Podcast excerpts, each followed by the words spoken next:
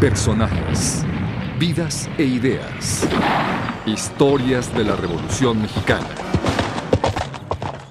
Venustiano Carranza, segunda parte.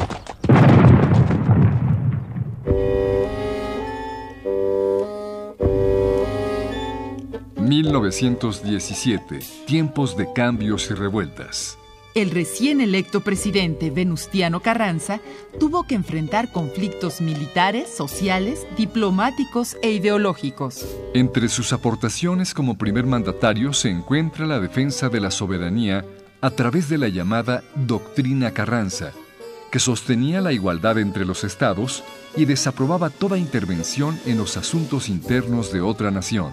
Esta doctrina estaba inspirada en la invasión estadounidense de 1914.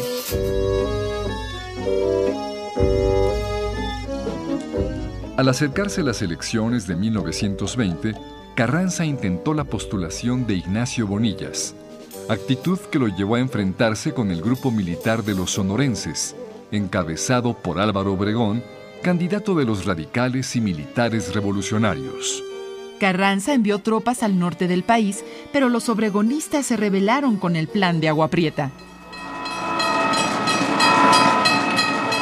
Decidido a conservar el poder y ante el levantamiento de Obregón y sus seguidores en Sonora, Venustiano Carranza salió de la Ciudad de México con el propósito de establecer nuevamente su gobierno en Veracruz.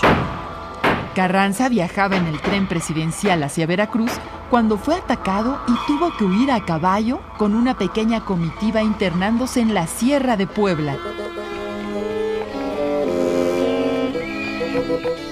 El 20 de mayo de 1920, Carranza llegó a las inmediaciones de la Unión, donde se encontró con el general Rodolfo Herrero, quien lo convenció de seguir a Tlaxcalantongo, Puebla. Pero Herrero, quien en realidad era un traidor, atacó la choza en donde dormía el presidente la madrugada del día siguiente y Venustiano Carranza murió en el ataque. Era el 21 de mayo de 1920.